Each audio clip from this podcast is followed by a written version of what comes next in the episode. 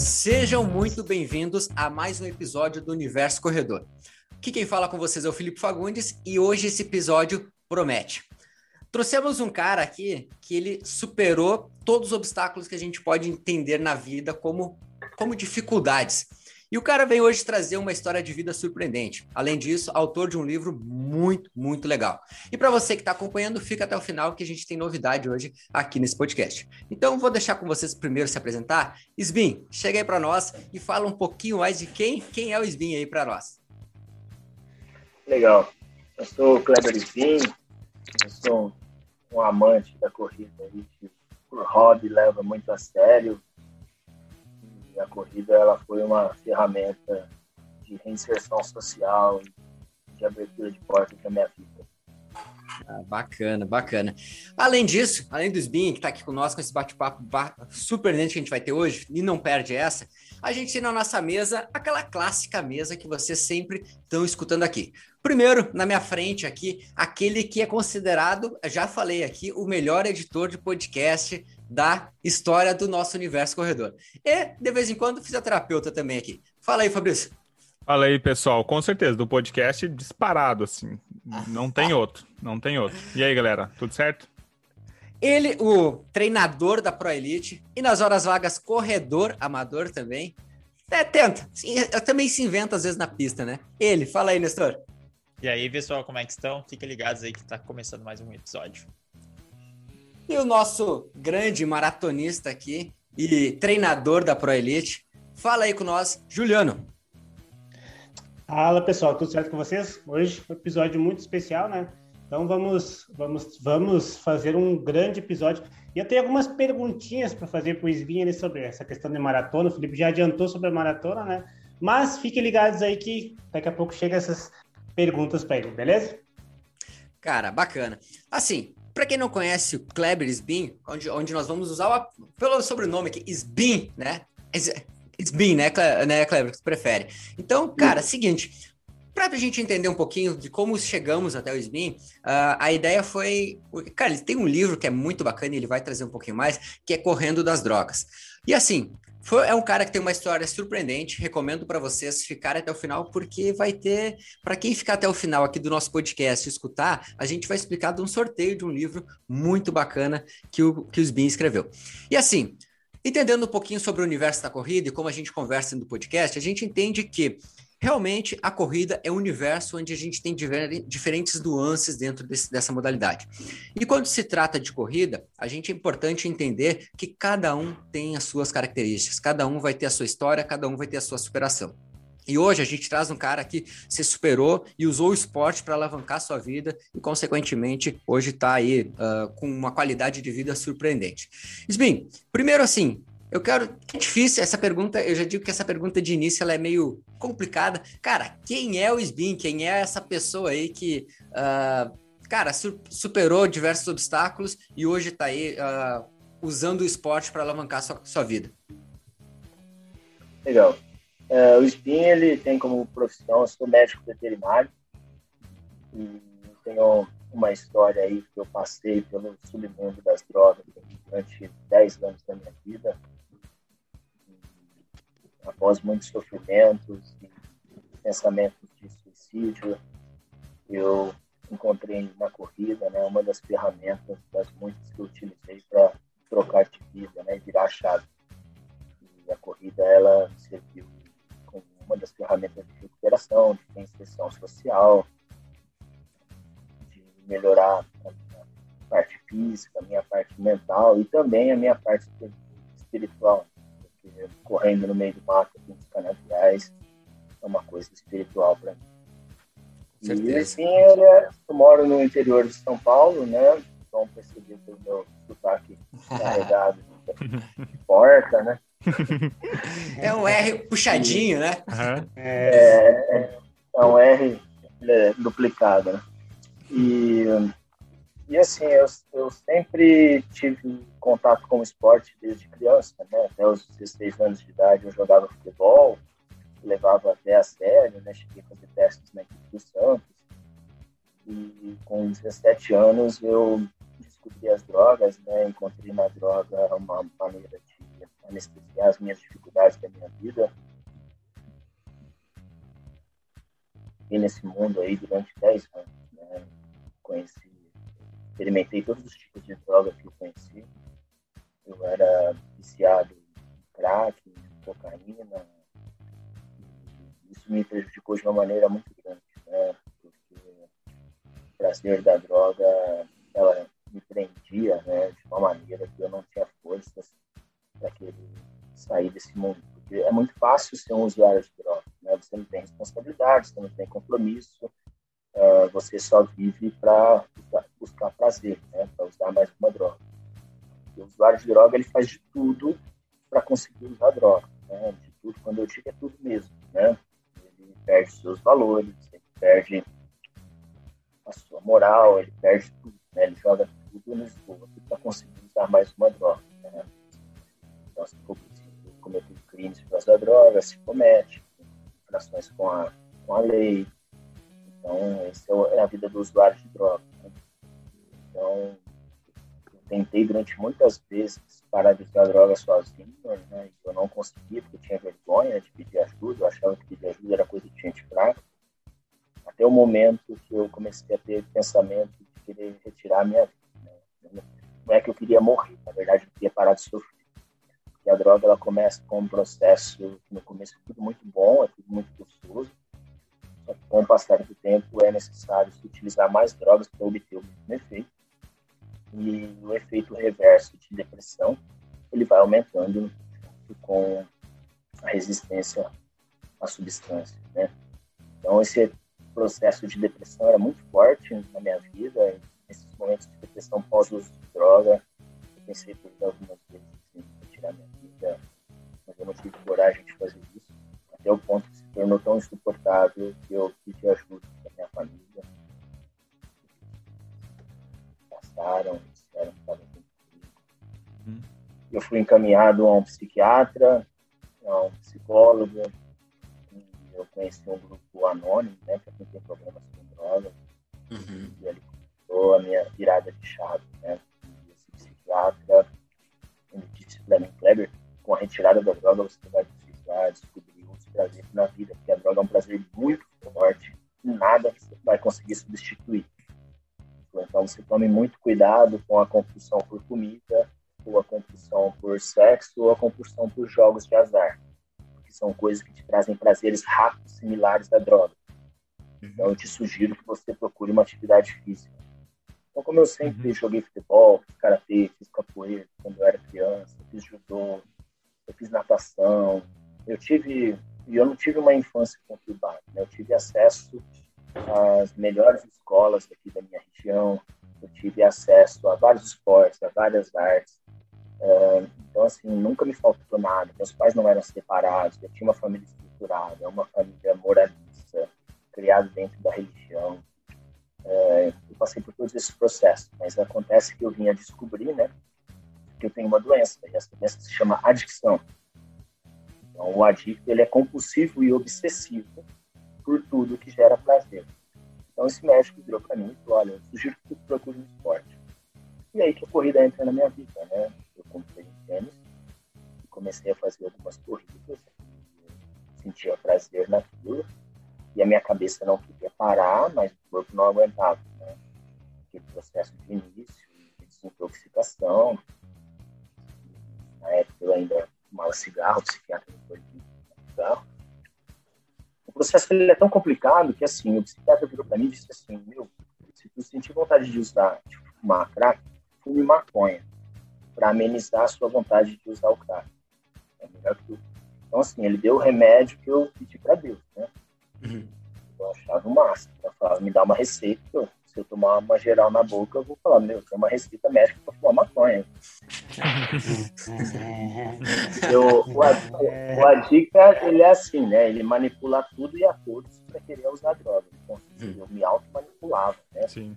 Então, é uma doença muito complexa, né? Eu venho estudando essa doença aí nesse grupo anônimo, eu continuo frequentando ainda hoje é uma coisa muito complexa, que ela atinge todas as áreas da vida do ser humano, né? tanto a parte física, mental, como a parte espiritual. E é uma luta constante. Eu continuo fazendo terapia, eu continuo o meu processo de recuperação. Se eu vacilar, se eu tiver um momento de dificuldade, a minha tendência é recorrer à droga. Né? Claro. Hoje já- Uhum. Cara, É. eu, eu- não, uma, uma coisa, senti- cara, uma, uma coisa que eu acho que é interessante que, que tu comentou agora é que, na verdade, é uma conquista a cada dia, né? Ah, É uma conquista que Sim. tu vai tendo a cada dia. Sim, é uma conquista diária, né? Porque a minha meta, quando esse grupo anônimo, quando eu chego lá, eles disseram para mim, olha, aqui pra gente o álcool é droga e a maconha é droga, né? Então, tipo, a receita do psiquiatra já tinha ido embora. Eu já perdia essa esse alvará para usar Uhum. maconha. E nesse grupo eles dizem isso, você precisa estar completamente limpo para iniciar o processo de recuperação, como se fosse um pré-requisito. Uhum. Na verdade, é um pré-requisito, né? Você está limpo e abstinente. E eu conheci esse grupo no dia 9 de julho de 2008. Então, aí há 12 anos e nove meses e 12 dias eu tô limpo. Cara, que Legal. legal.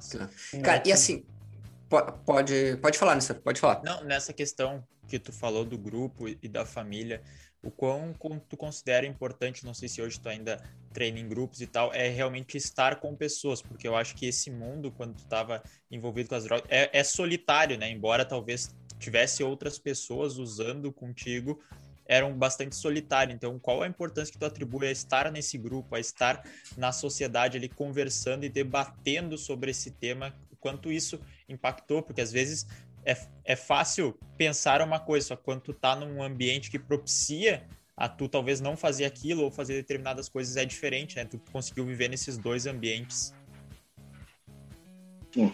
Eu sou, eu sou um adicto, né? E eu nasci adicto, né? A adicção, só para resumir, ela é uma doença assim como, por exemplo, um diabético. O diabético não pode, se ele não consumir açúcar, ele vai ter uma vida normal. O adicto, se ele não usar droga, ele pode ter uma vida normal.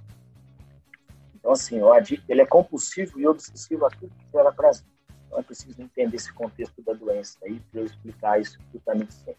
O adicto, ele é egoísta, extremamente egoísta. Tipo assim, a droga para mim era mais importante que meu pai, que minha mãe, qualquer coisa. Eu amava a droga acima de tudo. Eu amava a droga mais do que a mim.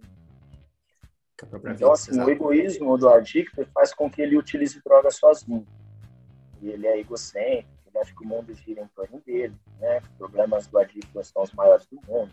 Então, assim, é uma série de de defeitos de caráter, né, que são devem ser trabalhados durante a recuperação. E é um processo bem lento essa recuperação, né? Então, assim, eu me isolava algumas vezes, porém, eu sempre me isolava em pequenos grupos, né? Eu vivia escondido da sociedade, mas eu estava com as pessoas que usavam droga. Não era uma, uma pessoa que gostava de usar droga sozinho, embora eu era muito egoísta, né? E eu alugava a companhia das pessoas com drogas para poder utilizar a droga junto. Eu sempre tive muito medo do isolamento, da rejeição, da solidão. Então, eu andava em pequenas grupos de dois, três pessoas. E na corrida, quando eu chego na corrida, é, ninguém imagina que uma pessoa que está correndo do seu lado é um ex-usuário de droga, que é uma pessoa que tem problema com droga. E as pessoas me recebiam como eu realmente era, porque quando eu utilizo droga, eu como se eu utilizasse máscaras e, e- e utilizassem personagens, por exemplo. Ah, se eu estava com um grupo que gostava de ouvir reggae, eu ouvia reggae. Se eu estava com para agradar. Se eu estava com um grupo das pessoas da igreja, o meu vocabulário era outro para agradar. E tudo pensando na barganha, o que eu vou agradar para ter algo em troca. Né? Então a cabeça do adicto ela sempre está pensando dessa maneira. Quando eu chego na corrida, eu sou realmente aquela pessoa. Eu não tenho droga. Eu não tenho nada para oferecer. Eu não tenho dinheiro, eu não tenho uma droga no bolso. E era a minha moeda de troca. E as pessoas me aceitaram como eu era, né? E elas não me julgavam porque elas não sabiam da minha história até um determinado momento, né, onde a Rita Runnersworth veio pedir para expor a minha história. E, e aí eu pensei muito, né, se eu realmente iria abrir mão do meu anonimato, porque isso poderia interferir, né? por exemplo, se eu precisasse de um emprego. Né? Quantas pessoas vão dar emprego com esse usuário de? Ou vão, ou vão fechar as portas? Né? Então, isso poderia me comprometer em outras áreas da minha vida. Então, assim, estar tá em sociedade, para mim, na corrida, por mais que seja um esporte solitário, que eu treinasse a semana inteira sozinho, porque eu sempre treinei sozinho no canavial, né? Feito canavial. Para mim é uma terapia. Mas estar na corrida, conversar com pessoas, falar com pessoas pela internet, isso me sentia como se eu fizesse parte de algo. Porque durante muito tempo eu nunca mais fiz parte de nada. Né? Única coisa que fazia parte era da roda de um baseado, assim por diante. E mesmo depois que eu expus a minha história, por que, que eu resolvi expor a minha história? Porque eu pensei o seguinte: se eu puder ajudar uma pessoa a ter esperança de que é possível ter uma vida após o uso de droga, utilizando o esporte como ferramenta de inserção social, vai valer a pena, mesmo que algumas portas se fechem para mim. E, e essa foi uma decisão muito sábia da minha parte, porque as portas se abriram que as pessoas elas me aceitam da maneira que eu realmente sou. Eu nunca sofri preconceito no mundo da corrida por ser um ex-usuário de droga. Pelo contrário, aonde eu vou viajar uh, no mundo inteiro, seja na África do Sul, seja nos Estados Unidos, as pessoas me chamam para dormir na casa delas. Ou então pedem para eu ir visitá-las na casa dela, querem que eu vá almoçar com elas. É um negócio muito louco. A minha esposa não entende isso, sabe? Ela fala: Meu, aonde a gente vai, a gente tem que uhum. visitar alguém. Então, assim, o universo da corrida, a gente se identifica, a gente tem uma empatia, uma coisa natural. E a gente se abraça um ao outro e a gente fecha os olhos para os defeitos, para as dificuldades das pessoas, porque a gente se reconhece como uma pessoa errante também. Né? Então, esse Exato. lado social da corrida me ajudou muito, sabe? Me fazer, me permitir que eu me sentisse parte de algo. Perfeito. Legal. Eu tenho uma colocação só antes, Felipe, tu complementar, uhum. para já estar tá mais ou menos nesse meio. Uh, tu falou no início que tu jogava futebol, né? E, e, tu fazia isso. E é uma coisa que eu percebi em mim e percebo em, aos arredores, assim, quando tu compara a modalidade de futebol com a modalidade de corrida, né? Eu consigo ver que a modalidade de corrida te oferece uma sensação maior de bem-estar e prazer pós-feito do que o futebol, né? Claro que tem características diferentes por ser modalidade. Uh, futebol envolve mais pessoas, a corrida pode fazer sozinho, mas tu consegue ver também que a, a corrida ela te trouxe mais a sensação de bem-estar do que o futebol. Talvez seja um dos motivos de tu procurar da corrida e não o futebol. Cara, você trouxe, me trouxe um assunto aqui que eu não tinha parado para pensar e eu achei muito interessante a sua pergunta, né? Eu vou te dizer de bate-pronto, assim, em termos de sentimento Cara, é, é um prazer gigantesco o momento de se fazer um gol. Eu, era, é. eu gostava de jogar de, de meia esquerda, de armador, ou de fazer um passe para gol, né? Então, assim, é um momento, um prazer muito alto, muito forte. Porém, o futebol, para mim, era uma coisa natural. Que eu não fazia treinamento. Eu ia me divertir no treinamento. Então eu não precisava me preparar para aquilo. Eu desde criança eu tinha um campo de futebol na minha casa, então desde criança eu era tarado por jogar futebol. Tudo virava futebol na minha vida, né? Se eu encontrasse uma lata no chão, virava futebol numa festa de aniversário.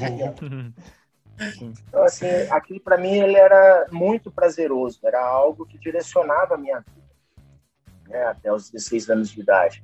Porém, a corrida, ela para o Slim não é algo prazeroso a partir do momento que eu tenho que acordar cedo, é chato. Despertador toca, eu quero dormir. Para mim, dormir é mais prazeroso. Eu saio para correr, eu começo a correr, é chato. Eu tô sozinho, eu entro no meio do mato, tá chato. Porém, na hora que acaba, velho, é um prazer enorme que eu penso assim, meu, amanhã eu quero isso de novo. Eu sou compulsivo por coisas que me geram prazer. Ok, essa é a parte do dia a dia. Eu nunca, eu não sou uma pessoa que faz, que consegue correr por saúde, que consegue correr sem ter uma, me dedicar sem ter uma inscrição de prova feita. Uhum. Eu sempre fui muito competitivo, né? Extremamente competitivo. Então, assim, o, o treino de hoje para mim, ele é importante porque hoje é um dia que eu tenho uma oportunidade de evoluir para minha prova algo que eu vou chegar. Aí, aonde que eu quero chegar? Que a corrida, para mim, é maior que o futebol Brasil. quando eu faço todo um ciclo de preparação e concluo a prova, porque eu não sou essa, essa pessoa que faz prova todo final de semana, né? Eu sou uma pessoa que treina quatro meses para fazer uma prova. Três a quatro meses para fazer uma prova, sabe? Cara, eu tu gosto é, tu é o tipo de pessoa, então, que a gente defende aqui no podcast. Então pode ficar tranquila que você está no, no, ambiente bom. Não, porque eu não, eu, eu não, acho que tenha o certo e o errado, sabe? Eu sim, acho sim. que depende muito do que a pessoa quer, né? Para a vida dela. Como eu sou extremamente competitivo, eu gosto de chegar na prova e deixar tudo que eu tenho ali dentro dela. Uhum. Para mim, a sensação de prazer é quando eu empurro o, o bastão do meu limite, né? Então, assim, uhum. No caso de uma maratona, por exemplo, para mim não importa a minha colocação que eu cheguei na maratona, não importa se Exato. eu consigo diminuir o meu próprio tempo. Né? Essa sempre foi a minha grande motivação tentar empurrar isso foi ficando cada vez mais difícil, cada vez mais interessante, né? Até que a idade vem chegando e o pico vai descendo. Um processo natural. É, tenho... uma coisa Deixa eu só, dar, só dar, uma, dar uma linha aqui, só para a gente puxar um tema que é importante da nossa linha, que é o seguinte: uh, a gente vem conversando sobre uh, alguns aspectos aqui em que acho que são fundamentais da gente, da gente ter sempre um, um, um entendimento aqui. Porque tu falou muito do, dos pontos onde, cara, quando tu começou lá da tua. Uh, quando tu identificou os, problemas, foi atrás, atrás da ajuda, enfim. Cara, quando tu foi atrás da ajuda do psiquiatra, enfim, foi fazer a, a, o acompanhamento, cara, tu lembra a primeira prova que tu fez de corrida uh, após iniciar o tratamento contra as drogas? Tipo, uh, como que foi o primeiro primeira prova que tu fez? Tu lembra assim mais ou menos? Claro que eu lembro. E aí, como é que foi? Conta pra nós, vamos ver. Eu fiquei, eu fiquei limpo no dia 9 de julho de 2008. Uhum. Na 9, época, na minha okay. região, não tinha muita corrida em 2008 aqui. Era uma coisa assim, era um evento meio que anual, né? Uma uhum. corrida. Ou então não tinha internet, não tinha grupo de WhatsApp, é, é, tipo assim, não tinha acesso de informações, era boca a boca, né? Que a gente uhum. ficava sabendo de corrida. Não era como é hoje, que você tem calendário em qualquer qualquer pesquisa no Google, aí você acha calendário de corrida. Isso não existia. Era boca a boca na região aqui. Então eram umas corridas bem raízes, assim mesmo, né? Bom, eu fiquei sabendo que ia ter uma corrida do Circuito Caixa em Ribeirão Preto, que é 20 quilômetros da minha cidade. E eu falei, bom, acho que 5 quilômetros eu consigo me inscrever, porque eu já corria na esteira 15 minutos, direto. E o meu psiquiatra tinha me proibido de parar de fumar cigarro durante os primeiros seis meses e eu estava apenas com dois meses limpo. Então foi em setembro de 2008 eu fiz uma prova de 5 km no circuito caixa eu não vou me lembrar o tempo, mas é algo em torno de 26 minutos que eu fiz ali, uma prova que eu oh. terceiro quilômetro. Pô, abaixo de pace 6, hein? Para a primeira prova, hein? eu, eu, sempre tive muita facilidade para correr por causa do futebol, né? Eu era uma pessoa que eu ia para a praia quando eu era criança, eu gostava de correr até o final da praia de criança, naturalmente. Eu gostava disso, sabe? Eu não sabia que eu gostava de correr, mas eu gostava. Quando eu tinha São Silvestre na época do Rolando Vera, sei se vocês vão lembrar. Cara, eu, eu, olha, eu só da história, cara. eu, era, eu era muito criança quando o Rolando Vera dominava. Eu sou de 81, né? Mas tenho 40 anos. É, Rolando Vera dominava São Silvestre antes de Arthur Barros, né? Rolando Vera era um, acho que equatoriano, se estiver falando besteira, não sei. E Arthur Barros, eu lembro que era mexicano. Então, assim, acabava São Silvestre e eu colocava um, um, abrigo que eu tinha, assim, e corria até o final da rua e voltava, sabe? Eu achava o máximo isso. Então, eu sempre gostei de correr, mas eu não sabia que eu gostava de correr, sabe? Professor, vai que é tua. Não, era, era justamente essa questão. O, o Smith já foi respondendo, mas era porque, dentre tantos esportes que tu já tinha praticado, e tu mesmo falou que a corrida no começo ela não é prazerosa, o, o, o, prazer mesmo vem no final, e tu com essa doença que tu tem, tu busca por prazeres mais imediatos. A corrida, escolher a corrida foi uma forma de bloquear um pouco disso, porque, por exemplo, alguns outros esportes têm uma, o prazer mais imediato ou tipo, simplesmente foi algo que tu escolheu, assim? Por que que tu chegou na corrida como esporte para te ajudar a superar isso? Eu sou preguiçoso, né? Então, todo esporte que tu vai iniciar, tu precisa passar pelo processo de aprendizagem. E eu sou ansioso, né? Por exemplo, eu já tentei andar de, de kitesurf, é um processo longo, né? E, então, assim, eu, eu fico sou muito ansioso esse processo de aprendizado, de você pegar gosto, né? Quando você realmente aprende a dominar um esporte, pega gosto. E a corrida, eu já tinha isso dominado dentro de mim, né? Eu nunca tive dificuldade para correr. Embora há muito tempo que eu não jogava futebol, que eu não fazia nada de atividade física, né? Mas era uma coisa que eu não, não precisaria aprender do zero, né? E, e eu gostava da corrida porque a corrida, no início, ela começou a me ensinar a lidar com essa ansiedade, que a corrida são, é uma coisa a longo prazo, né? A preparação, o ciclo de treinamento de uma prova. É, para mim é a longo prazo. Eu sou ansioso, né? Três meses para mim é uma eternidade. Então, assim, ela começou a me ajudar a dominar um pouco essa ansiedade e a construir uma felicidade uh, com um esforço cotidiano, né? Porque uh, eu defino alegria e felicidade, isso eu aprendi dentro da corrida, sabe? Alegria, para mim, é um prazer uh, automático. Por exemplo, eu como um chocolate, eu fico alegre. Eu pegava uma droga do traficante, eu ficava alegre. E rapidamente, quando acabava isso, essa alegria, ela desaparecia. A felicidade é uma coisa que eu preciso construir ela. Isso eu aprendi com a corrida. Eu tive que construir toda uma base de treinamento, fazer os treinamentos específicos, o polimento e fazer a prova. Então, quando eu concluí a minha primeira maratona, eu falei, meu, é isso que eu quero para minha vida, para sempre. Porque eu me senti alguém feliz realmente. E até hoje, quando eu lembro disso, essa é a felicidade, né? Felicidade é algo que ela não acaba assim que você conclui. Ela fica na lembrança e me traz sentimentos bons até hoje. Eu falo da minha primeira maratona, eu me emociono, porque foi algo assim que eu jamais imaginei fazer. E perante todas as situações que ela aconteceram, né, de eu ter que desistir no ano anterior, porque eu tive crise de ansiedade na véspera da prova, já estava no Rio de Janeiro, acordei vomitando com diarreia. Eu tive que esperar mais um ano de treinamento para no próximo ano, na Maratona do Rio de Janeiro, conseguir concluir essa mesma prova. E eu chego na linha de chegada ali, eu não enxergo nada, eu choro e dou risada ao mesmo tempo. Eu me ajoelho no chão e eu ouço uma voz de uma mulher dizendo para mim, assim, parecia ser uma senhora pela voz, mas eu não ouvi ela, porque eu não conseguia abrir o olho. Eu estava em estado de êxtase e ela diz assim, perto do meu ouvido: Pode chorar, meu filho. Você se tornou um maratonista. E eu nem sabia como que ela sabia que eu nunca tinha feito uma maratona. Você é um maratonista. Pô, me arrepiei aqui, cara. Me arrepiei, sério. É, ah, não, ele, ele tava contando, ele tava contando isso aí, foi exatamente o que aconteceu comigo, né? Eu lembro de eu estar chegando nos 42, ali quando chegou 42 tinha mais aquele 195. Eu não lembro Olha, do que aconteceu ali. Exato. Eu Pô. não lembro do que aconteceu, eu lembro que eu, eu sou uma pessoa assim que eu, eu sempre me considero, bah, não choro por nada, não choro por nada, né? E aí, quando eu vi, assim, eu já estava chegando com os olhos lacrimejados, né? A, a minha namorada estava me esperando do outro lado ali. Então, eu lembro que eu passei pela linha de chegada, assim, com os olhos totalmente querendo chorar mesmo, que é a, emoção da primeira maratona, né? E também tu estava falando ali, essa questão da preparação e tudo que envolve ali.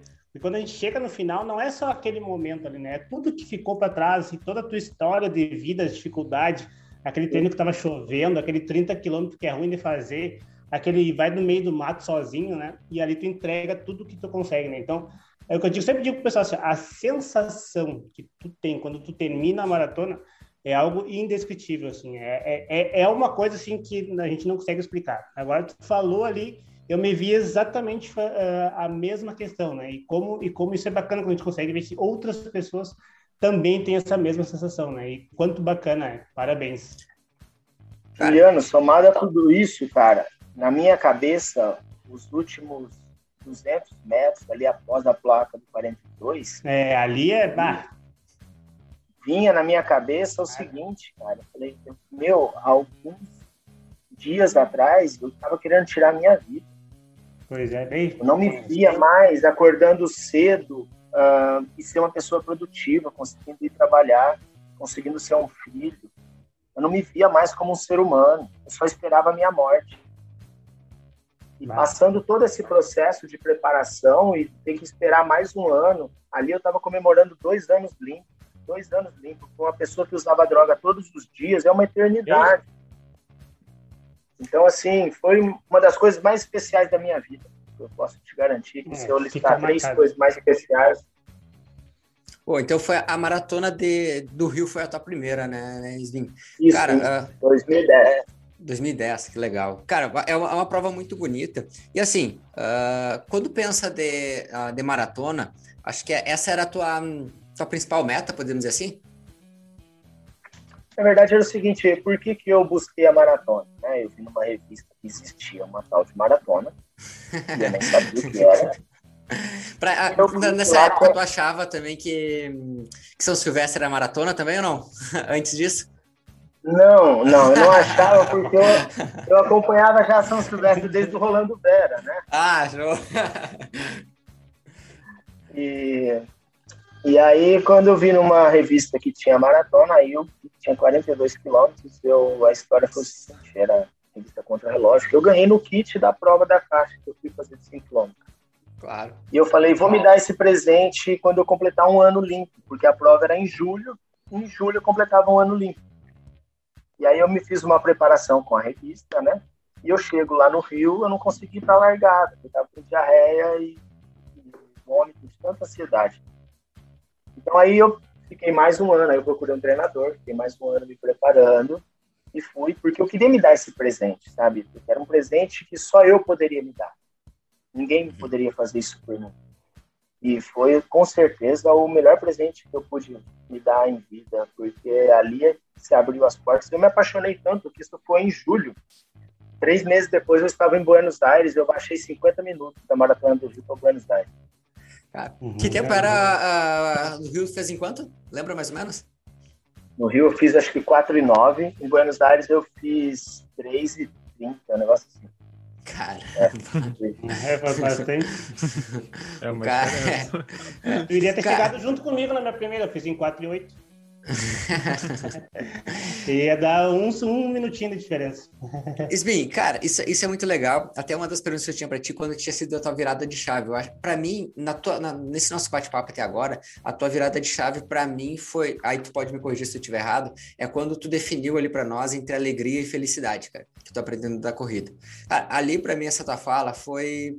Uh, um ponto de reflexão para acho que para nós todos e para quem estiver nos acompanhando entender um pouco mais, porque realmente eu, eu, eu não tinha ainda parado para pensar nisso aí, entre alegria e felicidade. Então, eu acho que a partir do momento que tu criou essa a consciência disso aí e que tu queria ser feliz em vez de só alegria, né?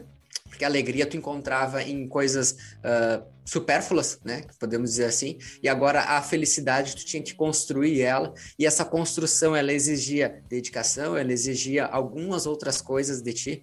E cara, para mim acho que esse foi o ponto onde eu posso dizer que foi a tua, a tua virada de chave, podemos dizer assim. Sim, porque o, o interessante é saber que eu poderia construir a minha felicidade eu não dependia mais das pessoas para buscar felicidade, porque eu tentava buscar felicidade nas pessoas em ser aprovado por elas, em, na amizade delas. E de repente eu descubro que a minha felicidade ela está dentro de mim. Eu posso produzir a minha felicidade. Ninguém vai poder fazer isso por mim. As pessoas podem me deixar alegre, mas feliz realmente é um processo de construção. Por isso que ele é duradouro, né? Ele se encerra o processo, mas ele fica na memória. É o que eu te disse agora, eu fiquei arrepiado de lembrar, sabe? Quando eu dou palestras, eu muitas vezes eu me emociono, eu choro, porque é um processo. Eu sei quais foram todos os detalhes desse processo. Eu sei o quanto foi difícil, todas as coisas que eu abri mão por isso, sabe? Então, quanto mais difícil é o processo, maior é a felicidade. Por isso que eu não tenho medo de treino difícil, de treino de subida. Eu saio para treinar, às vezes, no sol das 11 horas, para me acostumar com o calor, se a prova num lugar quente. Porque eu sei que o processo, quanto mais difícil for, maior é a minha felicidade. E eu fiquei Exatamente. Assim, feliz. Pô, que legal, que legal. Guriz, alguma coisa para complementar dessa parte aí? Que eu, eu, eu sou, eu, ultimamente, eu, eu quando a gente vem conversa, a gente vem trazendo o pessoal aqui e eu fico, cara, eu deixo umas perguntas prontas aqui que eu fico ansioso para fazer elas, né, cara? Mas eu tenho que deixar o resto da, o resto da mesa falar. Tem uma aí, Fabrício? Eu tenho uma, eu tenho uma. Uh, não, a minha pergunta é assim, né? A, pergunta do físio, né? Vamos lá. Uh, primeiro, tu já, tu já teve alguma lesão assim que, que te tirou, te incomodou um certo tempo?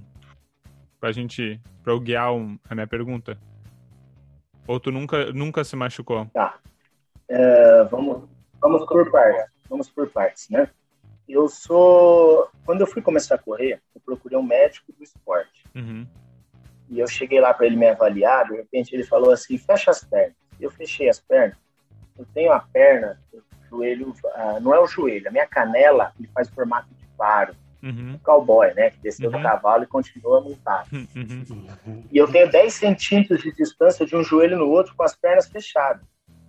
Uhum. E esse médico disse: Meu, procura outro esporte, porque maratona não é para você, não, cara. Você não tem a biomecânica para isso, né? E eu Uhum. disse para ele: Eu vou procurar outro médico.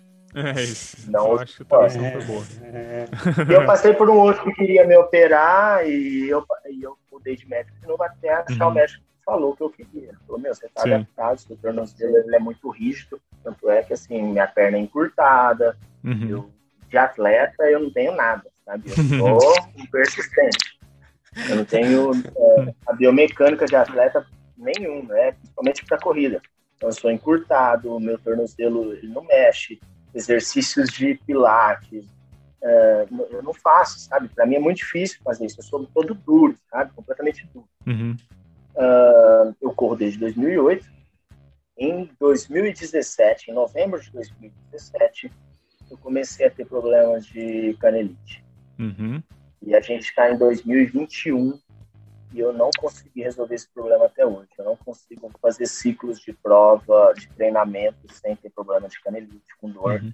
Ah, eu já abortei, assim, nos últimos três anos, eu já abortei umas 20 provas, já durante a prova ou antes de ir para a prova, Uhum. por causa da minha canela, ela não, não aguenta mais. né? Então, Tá. Agora eu tô num estágio assim, eu tô Uhum. meio desanimado de fazer prova por causa dessa canela. É, e a- porque a pergunta vem, é, tu falou que tu é uma pessoa ansiosa, né? E, é, e e na clínica a gente vê muito a, a- essa ansiedade na melhora das lesões, né? Porque a- infelizmente as lesões elas precisam de um processo e esse processo por muitas vezes demanda um tempo. Como é que funciona para ti mentalmente lidar com essa característica de tu saber que tu quer treinar e tu tem que treinar, só que a lesão ela, ela te segura um pouquinho, mas mesmo assim tu tem que manter um certo controle sobre a lesão. Como é que funciona para ti esse, esse tipo de, de, de pensamento sobre as lesões? Eu faço o tratamento assim como o profissional pede, sabe? Uhum, Eu sou um cara que não falta da fisioterapia. Eu sou um cara que se ele mandar malhar, eu vou malhar.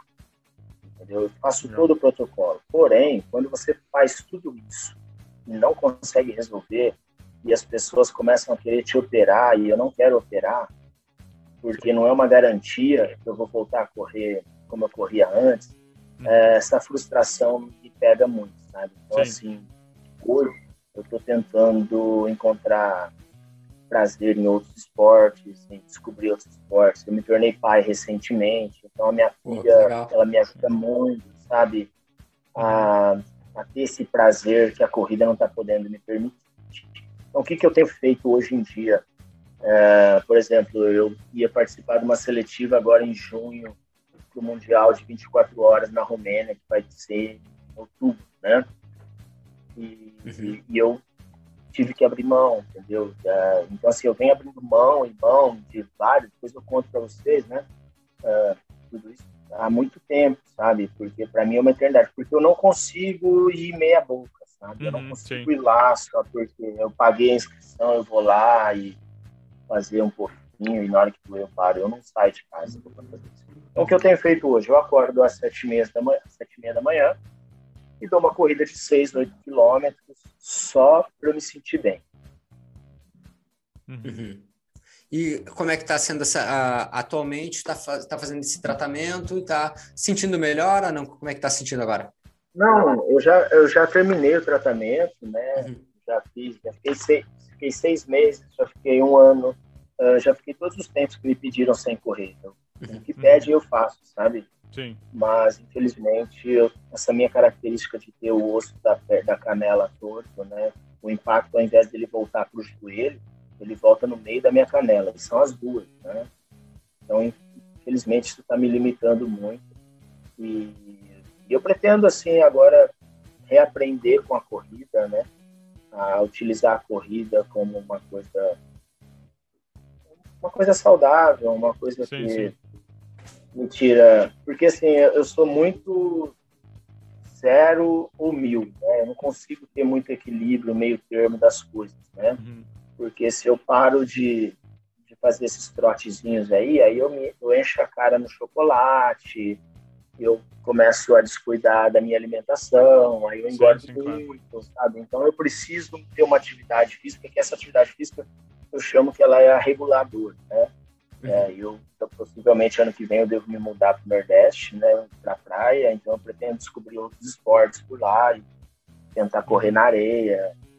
Eu vou estar sempre tentando voltar a correr, sabe? Sim, Se um dia claro. minha canela permitir, eu vou voltar a correr. Bacana. Tu, tu disse que, que corre no meio do mato, né? Por... É, eu corro no canavial, para evitar Isso. impacto, sabe? Na terra batida. Sim, uhum. eu, ia, eu ia perguntar justamente isso. Se essa escolha, porque tu falou que era uma terapia também para ti de escolher uhum. estar ali. Por, por que tu escolheu o canavial, a, a, terra de chão batido, ao invés, por exemplo, do asfalto? Sendo que na, na questão de encontrar outras pessoas, tu poderia encontrar bem mais na rua. Enfim, explica um pouquinho mais dessa, dessa relação assim. É que assim, ó, eu moro numa cidade de 40 mil habitantes. Né? Então aqui tem poucas pessoas que treinam, que correm, falar assim. E que treinam, só tem eu. é, tá, entendi. Então, assim, essas pessoas que correm, elas até competem e tudo mais, mas elas não fazem ciclo de treinamento. Uhum. Uh, por exemplo, eu corro um, um, treino, vou fazer um longo, né? O meu ritmo natural de um longo uh, porque eu nunca forço né, nos treinamentos, eu forço na prova. Eu tive ótimos, dois ótimos treinadores que para mim foram gurus. Né? Um deles é o Vanderlei Oliveira de São Paulo, um cara que não sei se vocês já ouviram falar. É um cara já, eu já ouvi falar. Uhum. Ele tem muita experiência, é um cara que sabe muito de corrida e ele me ensinou muita coisa. Né? E ele falava: correr forte é na prova. Né? Se você quer correr rápido, tem o treino de intervalado para você correr rápido. É, então, assim, por exemplo, então, o que eu queria dizer, meus treinos longos, né, eu saio para fazer aí 20, 30 quilômetros na, no canavial. Eu corro naturalmente a 5 por quilômetro. Uhum. E com subida, com descida, é mais ou menos isso daí. Então, assim, não tem ninguém que corre comigo, uhum. né? seja na cidade, seja na terra. Então, eu acostumei a treinar sozinho. E quando eu saio para a terra, a minha mente ela sai do meu corpo, sabe? Ela vai longe. Na cidade, não, eu tenho que ficar prestando atenção se vem carro, uh, sabe? O cachorro que vai me morder. Eu, eu, eu, tô sempre em alerta e eu gosto de desligar esse alerta e entrar em plano de voo na minha mente, sabe? E ali no meio do mato é só os pássaros, é só o vento que eu tô ouvindo. Eu tive uma das grandes experiências de concorrida na minha vida, que ali eu entendi o que era a corrida realmente na sua essência, para mim, o que ela, o quanto importante ela representa para mim, foi quando eu saí da minha casa. Meu pai teve um é, diagnóstico de câncer, fez um tratamento, o tratamento foi legal. Em forma de agradecimento, eu saí da minha casa e fui correndo até Aparecida do Norte, pelo caminho da fé. Foram 550 quilômetros. E Caramba. isso eu fiz por. É, a maioria do caminho da fé ele é feito no meio do mato é, por onde passa a BR, né? Aquela prova Brasil 135, 135 uhum. milhas, que eu já fiz também. Então, assim, cara, eu sozinho no meio do mato durante 14 dias, eu corria 45 km por dia. No meio do mato, ouvindo os pássaros, cara, essa é a grande essência da corrida. Ali eu não estava competindo com ninguém, eu não precisava olhar no relógio, eu apenas desfrutava do prazer de ter a oportunidade de me locomover com o meu próprio corpo. Eu tinha uma camelback nas costas, com um short, uma meia e uma outra camisa. Era só isso que eu tinha. Eu não precisava de dinheiro para ser feliz. Eu, produzia, eu, eu, eu conseguia produzir a minha própria felicidade apenas correndo, não tinha luxo nenhum. Eu tinha um cartão de crédito para pagar as pensões e as, e as comidas das mais pensões das mais simples, as comidas das mais simples e ali eu entendi que na simplicidade eu posso ser feliz. Eu não preciso Sim. ser uma pessoa que precisa adquirir bens, bens, sabe, para tentar ter alegria. Então essa para mim foi uma essência. Eu conheci lugares maravilhosos, né? é incrível, é muito lindo, sabe? Minas Gerais, ali, o interior é coisa de Deus mesmo.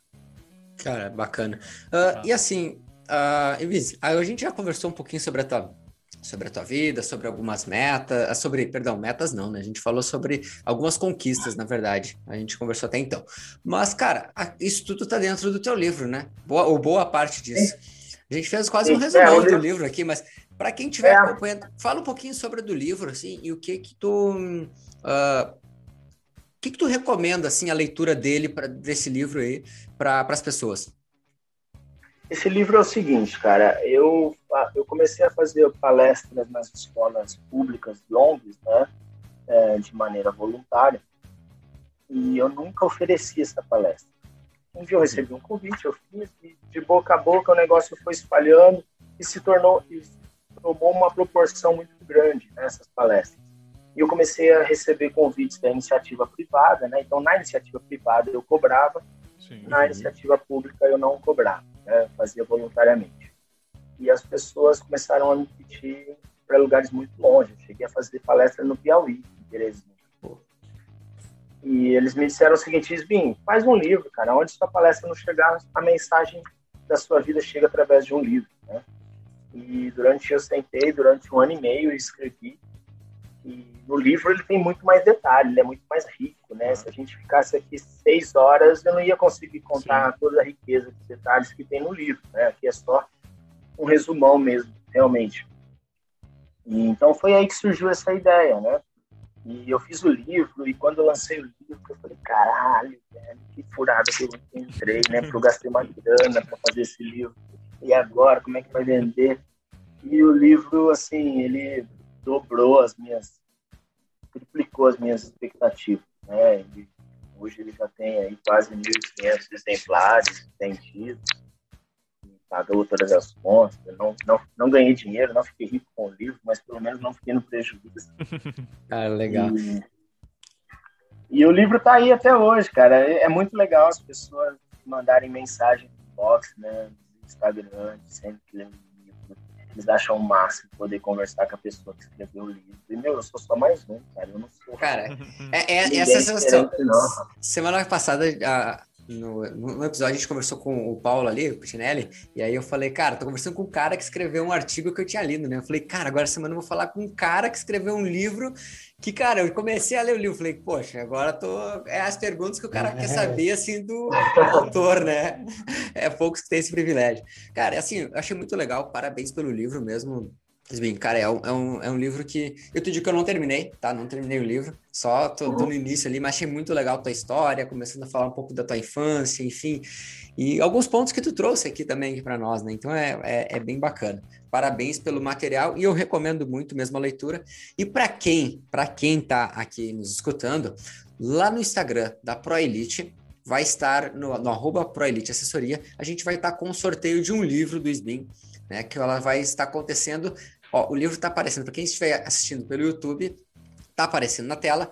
A foto vai estar lá no nosso Instagram, vai estar tá junto lá o perfil do SBIM, vai estar tá tudo lá certinho, e aí vai ter algumas regras ali para participar. Cara, aí depois vocês acompanham lá no Instagram e vocês vão entender um pouquinho mais de como vai funcionar este sorteio, tá bem? Então o SMI vai fazer, vai presentear nossos ouvintes com um livro. E se você não for sorteado, não perde de comprar, né? Tem todas as plataformas. Eu, eu comprei na Amazon, tem outras plataformas, né, SMI? Tem outros locais aí também o teu livro. Se quiser o livro autografado, é só me mandar um inbox que eu envio pelo correio também. Boa aí, ó. Não perde essa. então, cara, indo para o final uh, do nosso bate-papo, eu quero saber um pouquinho, cara, quais são as metas do SBIM, assim, cara, tipo, pode falar aí, na, trazer tuas metas pessoais, uh, metas uh, na corrida, enfim, tem alguma meta, assim, cara, alguma coisa que tu, poxa, alguma coisa que eu ainda não conquistei e que eu quero conquistar, tipo, algo assim, que tá ainda em haver, vamos dizer assim? Sim, eu ainda não realizei o meu sonho de corredor, né? que é correr a Espartato na Grécia. Poxa! É um sonho bom, né? Pô, bacana, é cara. Show de bola. É uma prova difícil para você conseguir fazer a inscrição, né? Porque ou você entra no sorteio ou você precisa de índice. E uh, Espartato na Grécia é uma prova de 246 quilômetros, ela vai de Atenas até Esparta, né? É um dos trajetos do pedido E é um ah. super evento, ela tem nível Gold na Yahoo, né? é uma prova incrível. Assim. Eu, eu, vim, eu vim passo a passo construindo as minhas metas, né? Eu tinha uma meta de correr uma maratona num pace abaixo de 4 minutos, e eu consegui isso algumas vezes, né? Hoje eu tenho 2h43 em Buenos Aires em 2015. Eu tinha a meta de correr a Conrads uh, abaixo de 6 horas e 40, eu fiz 6 e 38. Pô, parabéns, baita tempo, cara. Ambos tempos aí. Excelente. É. E, e assim, eu nunca tive pretensão de ganhar a prova, né? Ganhei algumas provas, mas essa nunca foi minha pretensão. Eu sempre, eu fiz para vocês, eu sempre concorria comigo, né? Com o meu relógio. E eu tenho esse sonho, cara, de correr a Espartato. E aí eu fui, migrei, parei com as maratonas desde 2015 e tô só nas ultramaratonas, né? Algumas provas mais longas aí, né? Aos poucos aumentando a quilometragem. Provas de 12 horas, eu venci lá no Paraná, com 120 quilômetros, acho que foi. Nem foi uma prova que eu fui muito bem. Uh, e eu fiz uma prova de 24 horas em Montevidéu e eu acabei me lesionando. Eu estava liderando a prova com 15 km à frente do segundo colocado e faltando duas horas eu tive uma fratura por estresse na canela. Né? eu terminei com duas horas e nove e essa prova, minha meta era fazer os 225 quilômetros que me permitiria fazer Espartato sem participar do sorteio não foi possível, né? Acabei ficando em segundo lugar ainda com 209 quilômetros, o que me permitiu ser convocado para a seleção brasileira de 24 horas de ultramaratona. Eu fui no Mundial em Albi, né, na França, nesse, nessa, nesse Campeonato Mundial de Ultramaratonas. É uma sensação incrível no meio de 220 milhões de habitantes você está representando o seu país. Né? É uma pessoa é, que... Eu já tinha desistido de estar ali no meio daquelas pessoas, melhores do mundo, é algo assim, incrível, sabe? Foi uma experiência, mesmo que eu tenha parado logo no início da prova, por causa dessa lesão recorrente, ela me faltando 40 dias para a prova, ela voltou. E eu fiz a prova porque já estava tudo pago, né? Tinha sido convocado para o Mundial de 100 km na Croácia um ano anterior e pedi dispensa por causa da lesão também. E em Albi, na França, não posto, não, não deu tempo de pedir dispensa, porque eu já estava computado e faltava apenas 40 dias para a prova, cara, né? para convocar outro e arrumar toda a logística. Mas, assim, foi uma experiência que eu vou guardar o resto da minha vida, né? Para poder representar o meu país no desfile das nações. É algo incrível, né? Estar no meio dos melhores do país, as pessoas que eu admiro, que eu sou fã, estar junto comigo ali. É algo Cara, que que legal. Tá, e, essas metas, Esmin, acho que é, é, legal, as pessoas que nos acompanham, a gente sempre, a gente sempre defende aqui também. A ideia do, do recorde pessoal, né? Cara, porque aqui a gente não defende que a pessoa lá, ah, tem que ser melhor que o outro, que eu tenho que ser melhor que fulano, ciclano, enfim. E sim melhor que você era antes de chegar naquela prova, né? Melhor do que você mesmo. Então a gente defende aqui o RP, que é o recorde pessoal de cada um. Cada um tem o seu, cada um constrói uh, o seu, a sua, as suas conquistas, vamos dizer assim. Então, cara, é, é muito legal entender um pouquinho do SBIM, o que, que ele tem como, como, como metas, como objetivos, como metas de, de, conquista dentro da corrida, né? E, cara, são metas bem, eu digo assim, bem grandes, cara, podemos dizer assim, boas, boas metas mesmo. E, cara, legal entender um pouco mais e conhecer sobre essa, essa tua história, sobre entender um pouco mais como que tu superou algumas, algumas diversas dificuldades. E, cara, essa construção de chegar nessa ultra maratona, né? Chegar nesse nível de ultra. Porque a gente, sempre a gente traz aqui pro pessoal um conteúdo legal, falando sobre, desde essa iniciação do Simples, e aí dá pra gente entender que começou lá atrás com cinco, seu primeiro 5 quilômetros numa prova da caixa, para hoje tu tá sonhando com uma prova de ultramaratona, porque hoje já tá sendo ultramaratonista, fazendo provas de 12 horas, enfim, 100 quilômetros, 120 quilômetros, e almejando aí 200, 230 quilômetros, né, que 260 quilômetros. 260 lá, exato. Então, assim, cara, são conquistas, são conquistas que tu construiu ao longo do tempo, não foi da noite para o dia, e realmente tu teve que trabalhar muito esse aspecto uh, de construir a tua felicidade ao longo desses quilômetros, ao longo desses anos aí. Curis, alguma, alguma coisa a mais aí para complementar? Eu tenho duas, duas, duas análises, né? Vocês Boa, ouviram o cara, fala, o cara falando aí, né, sobre todos esses tempos, assim, tempos fantásticos, né? E, e vocês ouviram que ele falou lá, lá atrás uma, uma coisa que é, nós aqui, eu pessoalmente, batemos sempre no martelo, daquela questão de que, né, essa frase não é minha, mas vem, cabe muito bem ao momento, né? De que treino é treino e jogo é jogo, né? Então, nunca, nunca tentar fazer, né, dar sempre o seu máximo no treino. Não, o treino é o treino, né? E o jogo, no caso, é a prova de corrida. Então, ter, ter essa, essa, isso bem claro também ajuda bastante. Ele fala, o, o Sbin falou em grandes nomes de treinadores da, da, do atletismo, né? E a gente já bateu várias e várias vezes. Então, você que está nos escutando, fica essa dica do Sbin. E a outra, né, que eu tenho que perguntar para ele agora é sobre a nossa ultra mais famosa aqui do Rio Grande do Sul, é a TTT, né? Então, que é a Travessia de Torres a Tramandaí. Gostaria de ouvir se ele já ouviu falar sobre essa prova, é uma prova de praia, né? Quem sabe se ele não fez, ele pode fazer ela. Então, então o que tu tem a contar sobre isso. Tu já ouviu falar sobre essa prova? Se tu já fez? Já, eu ouvi falar dessa prova uh, durante a, a Up Rio, em Santa Catarina, né? Uhum. Porque muitos gaúchos vão para lá e o pessoal comenta. É, é assim, uh, na ultramaratona, as provas até 100 km são consideradas provas rápidas. É, porque assim, a prova acima de, de 100 km, às vezes você para, até dorme, né? Uhum. Para para comer, é uma coisa mais assim, constante do que uma prova rápida, né? Porque, por exemplo, 100 km não dá para ir no banheiro, né? Tem que tocar direto. Então, a, essa a TTT ela entra nesse tipo de prova, né? E, então, assim, eu, como eu queria fazer a Spartathlon, eu parei de fazer essas provas mais rápidas desde quando eu fiz a, o desafio Samurai na Mizuno Hill, né? E aí eu passei para outro tipo de ultramaratona, né? Sim. E, então, assim, agora tem uma prova no Sul que eu queria fazer muito, que ela tem duas versões, né? Que é a Extremo Sul e a Cassino. Na maior praia do mundo.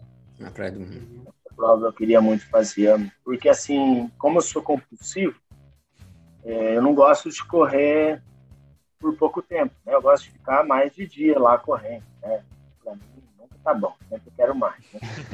Mas o corpo não tá aguentando mais também, né? E a vantagem da outra maratona é essa, né? Que você pode diminuir o ritmo, mesmo uhum, que a uhum, prova é. seja longa e tal. Ela vai é. caindo bem conforme a idade vai avançando aí. Mas eu ouvi falar assim, lá na Missão Piru tinha o Picarelli me falou dessa prova, uh, a, a Dani, a Daniela já ganhou várias vezes essa prova. Legal. Não lembro o nome dela. Sagatá, não lembro. E, então, assim, eu já ouvi falar, mas é, é, no sul aí eu corri só a maratona de Porto Alegre em 2013. Uhum. Foi a primeira vez que eu corri abaixo de três horas. Pô, maratona rápida, né? Aqui. É, é, três horas é bem. Muito boa. Uhum. Muito boa. Eu fiz 2h50 aí, primeira vez que eu corri abaixo de 3 horas, eu não acreditava. Consegue ir para Boston com esse tempo? Não sei se você já se inscreveu, alguma coisa assim nesse sentido. Uhum. Já fui para Boston duas vezes. Já. É, bacana. Cara, que legal, que legal. Show. Ismin, Cara, primeiro eu quero agradecer muito aqui a tua participação, mas antes, antes a gente entrar, lembrei de uma coisa, nós temos umas perguntas aqui do, do Nestor, que ele, ele separou assim, ó, com bastante carinho, cara, pra ti. e assim, ó, não pode ficar, aqui a gente tem, tem, um detalhe, não pode ficar em cima do muro, tá? É... Nem pensar muito, nem pensar muito, o que vem na cabeça já... Não, são, são só algumas perguntinhas simples, mas é só para o pessoal conhecer um pouquinho mais o SBIM. Então, vamos lá, vamos começar. Uhum. A primeira é: corrida para ti é o quê? Uma forma de reabastecer a minha energia mental. Tu prefere correr na pista ou correr na rua? Na pista. Qual a melhor refeição pós-prova? Carne. Tu acha, tu prefere correr mais longe ou mais rápido? Isso aí acho que a gente já foi ao longo do, é óbvio, né? programa. Mas, mais longe. Mas dentro da tua percepção, tu acha que as pessoas de forma geral preferem correr mais longe ou mais rápido? Mais rápido. Asfalto ou estrada de chão? Estrada de chão. Qual o teu horário preferido para treinar? O que sobra. Qual a tua distância preferida de, de provas? Acima de 200 quilômetros. Nossa, é a primeira vez acho que a gente vai escutar. e a, tipo, qual o teu tipo de treino preferido? É, longo. É isso aí. Era só essa é. perguntinha rápida. Assim. Muito obrigado. Bacana. Vai ser tranquilamente a única Eu tenho que fazer um parênteses aqui, né? O porquê dos 200 quilômetros. Cara, quando você passa dos 200 quilômetros, você sente a sua alma saindo do corpo. Você não tem mais corpo. Você só tem a mente naquele momento. Você não tem mais corpo. Tudo dói. Não adianta você mudar a posição de corrida. Tudo vai doer. Só que o poder da mente, isso que é o bacana da ultramaratona. A mente ela é tão poderosa, ela é tão poderosa, ela consegue domar o seu corpo no momento que o seu corpo não tem mais condições. E ela consegue dizer para o seu corpo, meu, ainda falta 20% para esgotar, quando você acha que está esgotado. Então, isso é muito interessante. Com treinamento mental, você vai descobrindo essas coisas, né? Mas tem o outro lado, né? Você acaba se lesionando, que nem eu, porque você vai até no, no fim do limite.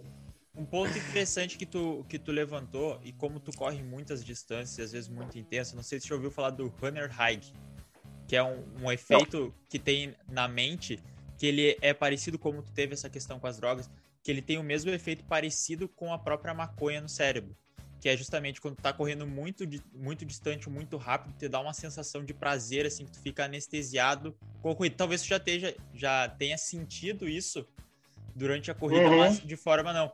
Se tu então, como tu não conhece, depois da, de repente vê que tem essa questão justamente de sentir essa sensação de, dos receptores do cérebro por conta da corrida, assim, depois de correr muito tempo ou muito intenso. Olha, eu tive uma sensação muito parecida com essa. Vou te dar o um exemplo, você me confirma se é isso, né? E nem era tão longa a distância. Quando eu fiz o desafio Samurai na prova da Mizuno Rio, é, a minha meta era só porque a primeira vez que teve o desafio, só se tornava samurai quem fizesse abaixo de 6 horas as duas provas, né, os 25 quilômetros e os 42. E nos 25 quilômetros, eu estava em terceiro lugar, eu tive um problema muito sério na panturrilha. Então, eu tinha, no alto da serra, a primeira vez que eu sobe a serra duas vezes, né? No alto da serra, eu tive que modificar o meu movimento, porque ela esticava, como se fosse uma câimbra e eu dei uma reduzida, acabei chegando em quinto na parte da manhã. E na parte da tarde, eu já larguei com muita dor, e a minha meta era só chegar nas seis horas, né, dentro das seis horas. E eu estava muito bem preparado. E eu saí num, num ritmo onde eu me permitia não forçar essa panturrilha. Só que quando chegou na serra, o que, que aconteceu? É, eu descobri que eu era o terceiro no geral, porque a gente estava correndo junto com o pessoal que corria só maratona, eu era o primeiro do desafio samurai. Aquele momento, aquela sensação, aquela energia, aquela adrenalina, aquela serotonina de prazer, aquilo apagou toda a dor. Meu cérebro ele apagou toda a dor. E eu consegui desenvolver na subida um ritmo assim muito bom porque eu me eu me empurrava, né? A minha mente empurrava o meu corpo. O meu corpo porque eu já estava subindo pela segunda vez na serra dentro no mesmo dia. As duas vezes subindo em ritmo forte. Eu estava mais ou menos aí a uns 4,15 de média, entendeu? Era uma coisa forte por ser uma subida, né? Hum. E, e o, o, cérebro apagou a dor, cara. E eu consegui desenrolar assim. Eu subi tão bem, tão bem, que o meu tempo do desafio samurai que eu venci a prova, ele é o recorde da prova até hoje. Pô, Cara, tô, eu, mais uma coisa, eu tô falando com o recordista da Samurai aqui, cara. é, agora eu tenho que fazer essa pergunta antes. Deixa eu, deixa eu fazer uma pergunta antes que essa. Esse é um mito que a gente tem aqui no Sul, né? Que nos contam. Agora eu vou perguntar pro cara aqui diretamente, né? É, é, existe um mito por trás dessa prova que diz que nunca uma pessoa venceu o desafio sem caminhar na subida, né? Isso procede mentira. ou não? É mentira. Eu nunca caminhei na serra. É, viu só, né? Agora descobrimos a verdade. Eu corri, eu corri em 2014 essa. Em 2014 eu corri essa prova. Foi a primeira edição que abriu inscrição. cheguei em terceiro sem caminhar. Em 2015 eu corri ah, ela. Eu não caminhei. E em 2016 eu, fui, eu subi duas vezes no mesmo dia sem caminhar. Eu não me permito caminhar pelo seguinte motivo, não porque eu sou uh, melhor que os outros, porque o meu cérebro é preguiçoso. A partir do momento que eu entro numa zona de conforto de caminhar uma vez, eu vou querer caminhar muitas vezes. Então, eu prefiro subir no trotinho, passinho de bebê, ritmado, porque a subida para mim, eu sempre treinei subida, né? Eu moro dentro do buraco, para sair da cidade eu tenho que subir. Então, a subida para mim, eu penso muito no motor, no giro do motor de um carro. É melhor eu começar na subida em segunda marcha, sem precisar reduzir para primeira ou colocar terceira, do que começar em quarta marcha e ter que reduzir para terceira, o giro do motor cair. Porque quando o giro do motor cai, a energia para voltar a subir é muito alta. Então eu subo no passinho de bebê e o pessoal sobe correndo firme. Aí eles começam a andar muitas das vezes, se a pessoa anda rápido, ela está no mesmo ritmo do que eu no passeio de bebê. Só que ela não vai aguentar manter aquele ritmo de passada numa subida tão íngreme como aquela que chega a 11% de inclinação. É aí que eu me saía bem, era uma estratégia que eu tinha de não andar. Cara, que bacana, que bacana, gente. Eu acho que uh, contemplou todas as nossas expectativas, cara. Parabéns pelo podcast, cara sensacional. Espero que quem esteja acompanhando uh, goste também, escute até o final. Uh, se gostou, compartilha com seus amigos, porque, cara, tem muito a aprender. E aconselho, aconselho. Se quer saber um pouquinho mais da história do, do Sbin aqui, compra lá o livro dele. Uh, vale muito a pena, vai ser uma baita leitura. Gente, muito obrigado por mais um episódio. Encerramos por aqui mais um Universo Corredor. E quero deixar com vocês, então, uh, um agradecimento a todos que vão estar tá, vão tá acompanhando ao SBIM aqui. Nossa, muito obrigado pela, pela essa participação, por tirar essa uma hora aqui de um feriado para estar tá conversando com a gente e poder trazer esse, esse grande conhecimento aí no universo da corrida. Um forte abraço a todos, um muito obrigado e quero agora só deixar, Esbin, deixa aí tuas, tuas redes sociais para nós, para a gente saber como encontrar o Esbin aí também. E teu recadinho final. É, só, é só o Instagram, né? A rede social é somente o Instagram, é Kleber Sbin, Kleber com C. E o final é com N de navio. Jóia. Então, esse é teu arroba, né? Uh, então, nas, nas, redes sociais lá, acompanhem o Sbin lá, que, cara, vale a pena. Uh, vai ter muito aí a, a, a agregar para a vida de todos. Curis, algum recadinho final? Ok? Só agradecer mesmo o Sbin pela belíssima Sim. história aí que ele, que ele contou, história de superação, para ele falar um pouquinho, eu acho que vai trazer um, um pouco de luz, eu acho, para o pessoal. A gente tratou de temas legais em relação à felicidade, em relação à busca de prazeres. Então, acho que foi bem bacana para mim, foi bem produtivo mesmo. Muito obrigado pela, por ter aceitado a participação. Aí, é, tô com várias anotações aqui também. Eu digo que todo podcast é uma aula aqui para mim, tá? Então, eu valeu, também. valeu pela aula, Ismin. Aprendi muito. Gente, então siga lá nas redes sociais. lá nas redes sociais, o arroba ProElite Assessoria, ou então também o arroba Universo Corredor e o arroba Programa Corrida Inteligente. Todos esses arrobas você tem contato com, com a gente aqui. E fica o meu agradecimento a todos que ficaram até o final. Um forte abraço, até mais. Valeu! Valeu, galera. Até mais. Essa opinião, essa opinião tem que cortar ali, porque isso é um. Demora. Vai. Oi, pior que a gente ouve bastante isso aí, a gente ouve bastante. É, porque, porque o lance, o lance da opinião